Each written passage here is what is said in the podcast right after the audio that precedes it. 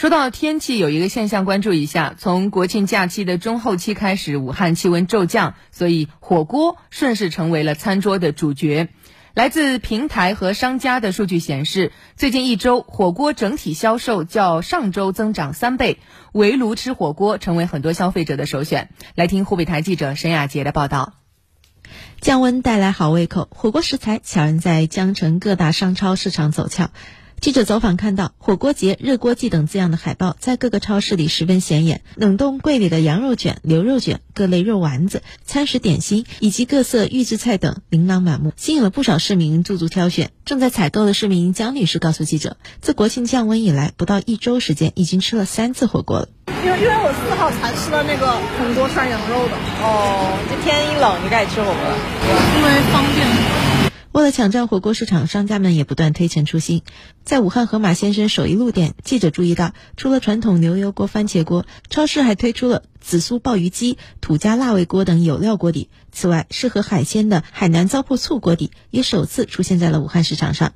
十分钟的时间，便有不少顾客选择了这些小众锅底。市民陈先生。因为是之前到海南有吃过这个糟粕式火锅，然后觉得还不错。现在吧也不是太方便去外地去旅游啊，所以说在武汉的话，嗯，来吃也是蛮不错的。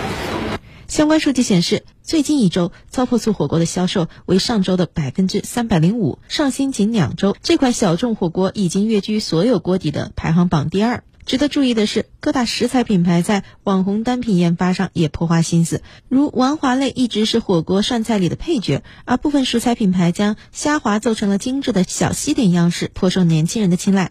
汉口北生鲜市场透露，连日来市场内丸滑类销量增长超过了百分之五十。盒马水产采购宋杰新同样表示，火热的火锅消费也带动了海鲜区虾蟹等水产的增长。我们的火锅片、鱼片这一类最近是有明显的一个。销售增加，包括基围虾。其实之前我们是没有这么如此丰富的呃鱼片类的商品的。今年还是去在半成品上做了一定的增加。业内人士分析称，过去几十年来，川渝麻辣火锅独霸天下，以鲜度取胜的海鲜火锅或许能在口味之争中撕开个口子。是一时热度，还是能有长远发展？关键在于供应链的能力建设以及持续吸引消费者的能力。此外，除了口味的多样，家庭火锅的消费场景。也在悄然发生着改变。盒马火锅武汉负责人王莹说：“适合露营的加热即食火锅，适合在家的有料火锅半成品，都受到了消费者的广泛欢迎。